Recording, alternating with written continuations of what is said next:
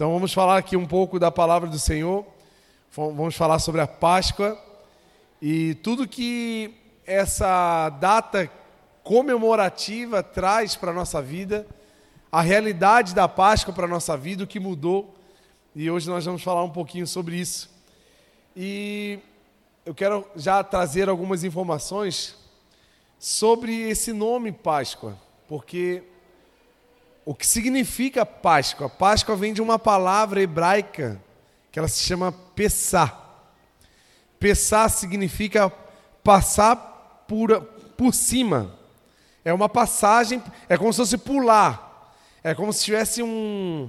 Eu tenho que passar por aqui, tem um obstáculo, uma caixa, e eu passo por cima. Eu poderia chutar a caixa, eu poderia tirar a caixa do lugar, eu poderia fazer, né? Mas eu passei por cima, eu não toquei na caixa. Mas o que, tem a ver isso, Páscoa, pensar uma caixa, passar por cima? O que, que tem a ver tudo isso? O que, que acontece? Lá em Êxodo, lá, eu vou ler aqui para vocês, Êxodo 12, 12, diz assim: Naquela mesma noite passarei pelo Egito e matarei todos os primogênitos, tanto homens como animais. Executarei juízo sobre todos os deuses do Egito eu sou o Senhor. O sangue será um sinal para indicar as casas que vocês estiverem. Quando eu vir o sangue, passarei adiante, passarei por cima. A praga de, de destruição não os atingirá quando eu ferir o Egito. Este dia será um memorial que vocês e todos os seus descendentes o comemorarão como festa ao Senhor comemorem-no como decreto perpétuo. O que estava acontecendo aqui? Moisés tinha sido separado pelo Senhor para ir lá no Egito levar o povo de Israel para a terra prometida. Todos já conhecem essa história, já viram alguma coisa assim parecida? Todo mundo conhece só de Moisés? Quem conhece levanta a mão aí. É conhecida, né? Então Moisés foi para o Egito para libertar o povo, para sair do Egito e ir para a terra prometida. Então já tinha acontecido aqui as pragas, e nesse momento Deus deu uma orientação para Moisés, para que todos ficassem em casa, matassem um cordeiro, né, e dividisse, se tivesse muita carne, dividisse com os vizinhos e tal, e o sangue daquele cordeiro ia passar na porta das casas, porque naquela noite iria passar um anjo da morte para ferir os primogênitos do Egito, porque era uma das formas que Deus estava usando para é, defender o povo de Deus da mão dos egípcios. E toda casa que tivesse o sangue passado na porta, o anjo que estava passando pelas casas ia passar por cima das casas que tinham esse sangue. Então, por isso esse nome Pessá, que veio a Páscoa. A passagem, ele, o anjo que iria passar pela casa dos hebreus não passou, passou por cima. Então, essa é a palavra Pessá passagem. E a comemoração é por causa dessa passagem por cima, dos filhos de Deus que não foram tocados. Imagina quantas milhares de famílias que tinham no Egito. Os primogênitos não era só bebezinho, eram todos os primogênitos, todos os filhos mais velhos iriam ser mortos naquela noite. Então, olha quantas, quantos milhares de pessoas que morreram naquela noite. E quantas milhares de pessoas que não morreram porque o anjo passou por cima diante de uma obediência dos filhos de Deus que fizeram esse sacrifício, passaram sangue na porta e os filhos não morreram. Então, a Páscoa, a festa da Páscoa é por isso. Existia, e por que isso? Porque a ira do Senhor estava sobre o povo do Egito diante da maldade, diante da injustiça que os egípcios estavam fazendo com o povo hebreu. Já estavam há duzentos e alguns anos escravizando o povo de forma muito injusta, fazendo com que o povo trabalhasse muito a preço de nada, e a injustiça, a maldade, o pecado estava muito presente, aonde ali era a última gota do copo da ira do Senhor, aonde ele decidiu com que a ira desse fosse, a ira dele fosse adiante dos egípcios. Então, diante disso, Deus deu essa orientação para Moisés. E isso se tornou um motivo de comemoração. Todos entenderam aqui, amém? Então a Páscoa é exatamente isso. É a comemoração da passagem do anjo da morte por cima da casa. Não, não, não tocou. E isso traz muito a realidade para a nossa vida. Porque a Bíblia diz que o pecado, o salário do pecado é a morte. E a Bíblia também diz que todos pecaram e todos estão destituídos da, da glória de Deus. Então, se nós somos pecadores, nós merecíamos a morte. Nós merecíamos mesmo a condenação estávamos sim condenados. Mas por causa daquele que morreu, ele tomou sobre si as nossas transgressões, os nossos pecados. E o anjo da morte passou apenas ali, porque ele ficou na frente de todos nós. Ele, ele ele decidiu estar no nosso lugar. E ele decidiu morrer exatamente na época da Páscoa. Por quê? Justamente para comunicar essa esse livramento de morte que Deus deu para o povo hebreu. Vocês concordam comigo que eles tiveram um livramento de morte, certo ou errado? eles poderiam ter morrido. Se não passasse o sangue na porta, eles iriam morrer tanto quanto os outros. Mas por causa da obediência, por causa do sangue, por causa de um sacrifício terceirizado. Não foram eles, não era o sangue deles, mas era o sangue de um cordeiro. Eles passaram por causa da marca do sangue, o, a, o livramento de morte aconteceu.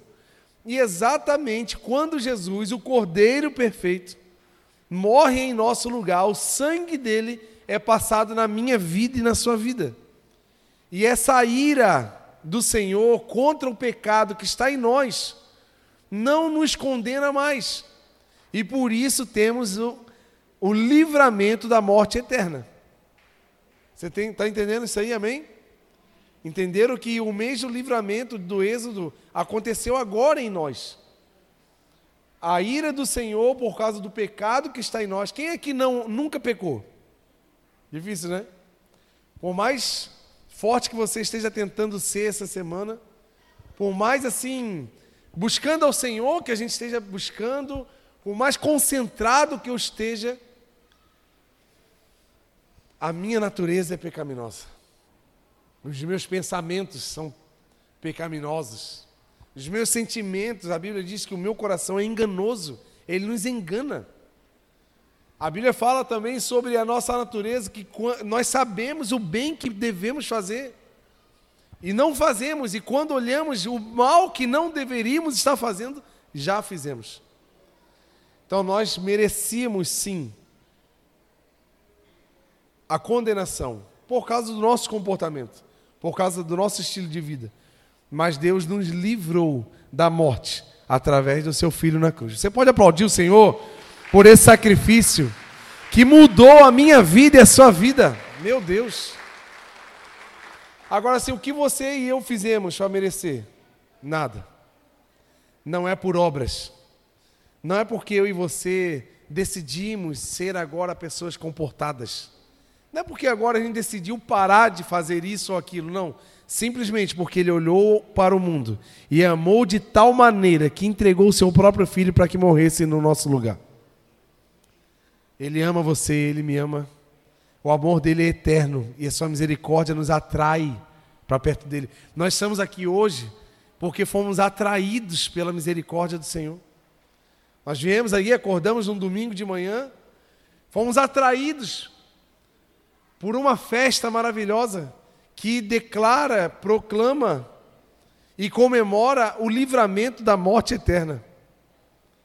Talvez a gente é, só lembra da Páscoa pela ressurreição. Logicamente que é um marco eterno e muito importante para a humanidade. Mas a, ver, a, o verdadeiro, a verdadeira comemoração da Páscoa é comemorar por pelo livramento que ele nos deu. Então, aqui, o que, que, a, o que, que isso trouxe para nós? A primeira coisa que essa salvação que Deus nos deu, esse livramento que Deus nos deu, o que ele traz é igualdade. Você pode repetir comigo essa palavra no 3? 1, 2, 3. Igualdade. Todos somos iguais. Somos iguais perante ao Senhor. Deus nos ama igualmente. Deus não tem filhos preferidos. Deus não tem é, preferências. Ele olha para você, ele olha para mim, ele olha para ele, ele olha para ela e ele ama, porque o amor dele não tem começo e não tem fim. O amor de Deus é eterno. Então ele salvou os pecadores. Ele nos iguala. Porque a palavra diz assim, ó, lá em Êxodo 12, 3, diz, diz assim, na, lá na orientação que Deus deu para Moisés: Digam a toda a comunidade de Israel que no décimo dia desse mês, todo homem deverá separar um cordeiro ou um cabrito, para que sua família, para a sua família, um para cada casa. Se uma família for pequena demais para um animal inteiro, deve dividi-lo e dar para o seu vizinho mais próximo, conforme o número de pessoas e conforme o que cada um pode comer. Então está vendo que existe uma divisão para que todos possam participar do sacrifício. Então Deus olha a todos igualmente. Ele olha aquele que tem muitos recursos, ele olha aquele que tem poucos recursos. Ele olha aquele que é mais alto, aquele que é mais baixo, aquele que mora é, na, na periferia, ele olha aquele que mora no centro da cidade. Ele ama a todos. O amor do Senhor está estendido a todos aqueles, e todo aquele que crê não vai morrer, mas vai viver eternamente. Não é sobre eu ter alguma coisa, sobre eu saber alguma coisa, é sobre eu crer que o Senhor Jesus é a minha salvação. Isso muda a sua história e a minha história. Então, para Deus, todos nós somos iguais. Ele ama e Ele encontrou você e eu no caminho, sarou as nossas feridas e nos conduz à vida eterna. Independente do seu pecado, independente do que você fez, independente de onde você veio, isso não importa para o Senhor, porque o amor dele se estende a mim e à sua vida e o sangue dele perdoa todo o pecado. Então que você se sinta amado por Deus hoje. O amor dele não começa quando decidimos mudar. A Bíblia diz que nós o amamos porque ele nos amou primeiro. A Bíblia fala que não fomos nós que o escolhemos, mas foi ele quem nos escolheu. Então não foi eu e você que decidiu, mas Ele decidiu nos salvar. Ele decidiu nos amar. E o amor dele é eterno, não tem um começo. Ele não começou porque você mudou. Não, ele já te amava e me amava ainda sendo pecador. E o amor dele me transforma uma nova vida. E se eu aprendo a desfrutar desse amor, devagarzinho a minha vida, o meu cotidiano, a minha agenda vai mudando. Os meus atos vão mudando. Coisas que eu fazia no passado agora não fazem mais sentido, porque eu não preciso mais daquelas coisas. Salmo 23 diz que quando o Senhor é o meu pastor, quando eu entendo isso, eu não sinto falta de mais nada, porque Ele é tudo para mim. Então eu não preciso mais de coisas do mundo, eu não preciso mais de práticas do mundo, porque tudo que eu preciso está no Senhor. Tu acredita nisso ou não? Outra coisa que a Páscoa nos trouxe, que esse, esse livramento da Páscoa me trouxe, a comunhão com todos. A cultura do reino de Deus, gente, é a comunhão. Por quê? Quando Adão pecou, lá no início da história da humanidade, Adão tinha uma comunhão direta com Deus. Deus o visitava todos os dias, no final do dia, e tinha uma comunhão, uma conversa diária. E após o pecado, houve uma ruptura. A comunhão entre o homem, a humanidade e Deus estava rompida. E isso o tempo foi passando, e cada vez mais o ser humano foi se entregando para o pecado e se sujando mais, se afastando mais, e por mais que o ser humano quisesse se achegar a Deus, ele não conseguiria, porque nós não temos capacidade de mudar essa natureza. E Deus, no tempo oportuno, enviou o seu filho para que devolvesse essa comunhão entre a humanidade e Deus. Deus pagou o preço mais caro do universo para que eu e você pudéssemos ter comunhão com Ele. Comunhão custa caro, gente. Principalmente a comunhão que nós temos com Deus. Hoje, eu e você, aonde estivermos, podemos clamar o nome do Senhor e Ele irá nos ouvir. Porque essa comunhão voltou. Agora somos amigos de Deus. A Bíblia diz que nós éramos inimigos. Agora somos filhos de Deus. Somos resgatados e justificados pelo Senhor. Hoje temos um novo status, uma nova posição diante de Deus.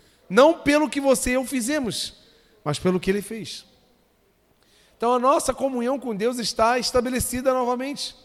Romanos 10 diz: Todo aquele que invocar o nome do Senhor será salvo. Por quê? Porque a nossa ligação está reestabelecida. Você pode clamar o nome do Senhor. Você vai ser salvo, e não só você, você e a sua casa. Você e seus filhos, você e seu esposo, você e sua esposa, porque agora não tem mais mediador, não tem mais nenhum método que precisamos chegar ao Senhor que tem que passar por homens. A Bíblia fala em Timóteo: só há um mediador entre Deus e os homens, Jesus Cristo. Ele foi no meio dessa história. A lente do Senhor agora é, é o sangue de Cristo. Ele olhava para eu e para você, olhava com olhava o pecado em, estava em nós. E quando Jesus morreu na cruz, como se Deus colocasse uma lente vermelha de sangue e olhasse para mim e para você, e agora vê filhos perdoados e justificados. Você pode aplaudir esse sacrifício maravilhoso aí, meu Deus.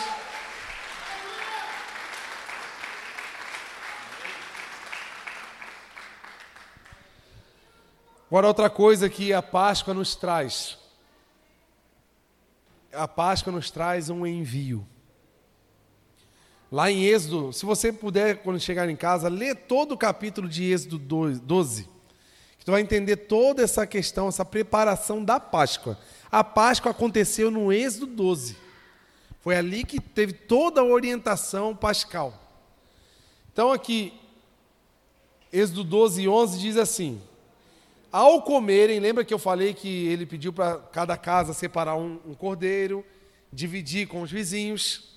Aí que ele continua: ao comerem, estejam prontos para sair, cinto no lugar, sandálias nos pés, cajado na mão, comam apressadamente. Esta é a Páscoa do Senhor. Por que, que ele diz isso? Porque a salvação, gente, não pode chegar em mim e parar em mim a salvação, a Páscoa, esse livramento que Deus nos deu, ele não foi feito para ficar em mim, guardado em mim. Ele foi feito para que eu e você pudéssemos desfrutar, mas estar prontos para sermos enviados para propagar essa notícia. Quantas pessoas que vocês conhecem que não sabem disso tudo que eu estou falando aqui? Quem conhece gente aqui que não sabe do que eu estou falando? Conhecendo no teu bairro, na tua família. Essas pessoas que vocês conhecem estão prontas a ouvirem da sua boca essa mensagem que eu estou falando.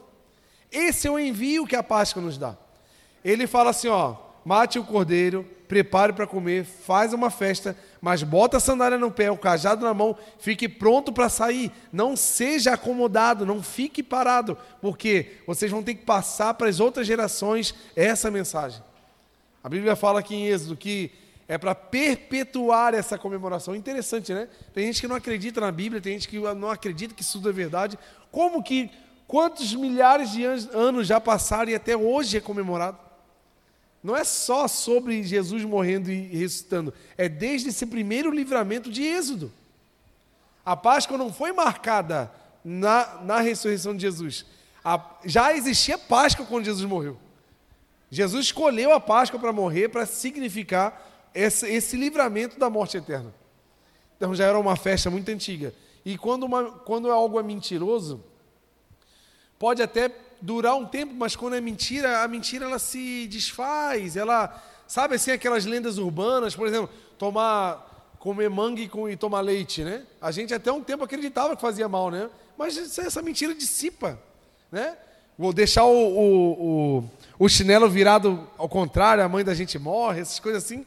A gente escuta, essas mentiras são dissipadas. Mas quando a coisa é verdade, ela dura para sempre. A palavra do Senhor dura para sempre. As coisas passam, os tempos passam, as modas passam, mas a palavra do Senhor dura para sempre. E ele, se ele falou que te ama, ele vai te amar para sempre. Se ele falou que te salvou, ele te salvou e acabou. É uma festa que está escrito na palavra do Senhor.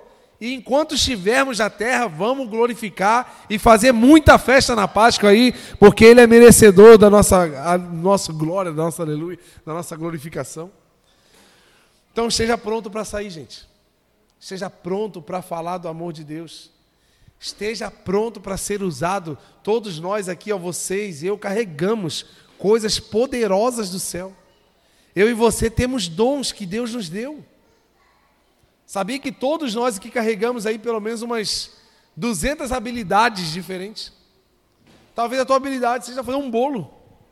Mas é hora de você levar um bolo seu vizinho e falar assim: ó, Deus mandou te entregar esse bolo aqui, falar que Ele te ama, Ele me encontrou e Ele está te encontrando. E esse bolo vai ser um, um convite para a vida eterna do seu vizinho. Eu não sei qual é a habilidade que você carrega, mas eu tenho uma certeza: ela foi feita pelo Senhor e para a salvação de muitas pessoas. Então acredite, você também está, precisa estar pronto para sair, precisa estar pronto para ser usado por Deus. Deus nos alcançou e não, e não quer que a gente fique parado, estagnado, Ele quer que a gente avance, levando essa palavra para muitos, porque não foi nós que fizemos alguma coisa, foi Ele que fez. Sabe quando a gente descobre uma notícia muito boa assim, e a gente não pode segurar ela para a gente? É isso, é, isso é a salvação. Não segure só para você, mas leve para muitas pessoas. Tem muita gente sofrendo, tem muita gente falando assim: meu Deus, quando que a minha vida vai mudar? Meu Deus, eu não aguento mais sofrimento. Quem sabe você é a resposta dessa oração. A igreja está aqui, o pastor, os obreiros, os líderes estão aqui. Nós não conhecemos todas as pessoas que estão em volta da sua vida, mas você está lá plantado naquele lugar, naquele bairro, naquela rua, e você carrega a salvação do Senhor. Então você pode ser uma chave de mudança para aquela pessoa. Você acredita nisso ou não? E por último, a Páscoa nos trouxe um favor. Romanos 5,17 diz assim: ó, se pela transgressão de um só, Adão, a morte reinou por meio dele, muito mais aqueles que recebem de Deus a imensa provisão da graça e a dádiva da justiça reinarão em vida por meio de um único homem, Jesus Cristo. O que, que Paulo está falando aqui? O pecado e a condenação entrou por meio de um homem e condenou toda a humanidade. E trouxe esse fardo mas Deus veio com uma imensa graça, uma imensa dádiva de justiça. A justiça de Deus, a aplicação da justiça de Deus, não é pegar eu e você que estávamos condenados e realmente dar a sentença da condenação. A aplicação de justiça de Deus é fazer, é nos tornar justos diante do olhar de Deus. Então nós somos justificados. Então por isso que ele fala que a provisão de graça e justiça reina sobre a nossa vida por meio de Jesus Cristo. Então eu e você não somos mais condenados. Recebemos um favor. Foi um favor. Quer um exemplo? Eu e você lá na sétima série, oitava, oitava série. Bagunceiro, conversa a aula inteira, tira nota ruim não entrega os trabalhos, você sabe que no final de ano você não vai passar. E, ano, e na minha época não tinha o nono ano, né? Então a oitava série era sinal de que eu vou para outra escola, segundo grau. Agora eu sou jovem, agora eu sou independente, né? Agora eu, né? Agora eu sou, tô, tô criando barba, agora tô virando homem. O sinal da oitava série era aquele, aquele salto para um novo tempo. Só que se eu era todo bagunceiro, nota ruim o ano inteiro, eu sabia Que meus amigos que eram dedicados iam passar. E eu não. Rapaz, vou ficar aqui mais um ano. Tem que estudar tudo de novo. E chega dezembro, conselho de classe, sai a lista dos aprovados. Quem lembra dessa época assim de ver a lista dos aprovados? Meu Jesus. Ah, Jesus, que frio na barriga. E simplesmente eu não vou ver a lista porque eu sei aonde eu vou estar. Eu não vou aparecer nessa lista. De repente um amigo me chama, João, vem aqui, cara, vem aqui ver um negócio o quê? Seu nome está na lista dos aprovados. Como assim? Cara, alguém aprovou você, você estava reprovado, agora você vai para um novo tempo. Por quê? Eu não merecia, eu não fiz nada, eu sabia que estava condenado. Isso é a graça de Jesus. É um prêmio que nós ganhamos sem merecer nada, sem ter feito nada para merecer e para provar que eu era bom ou ruim.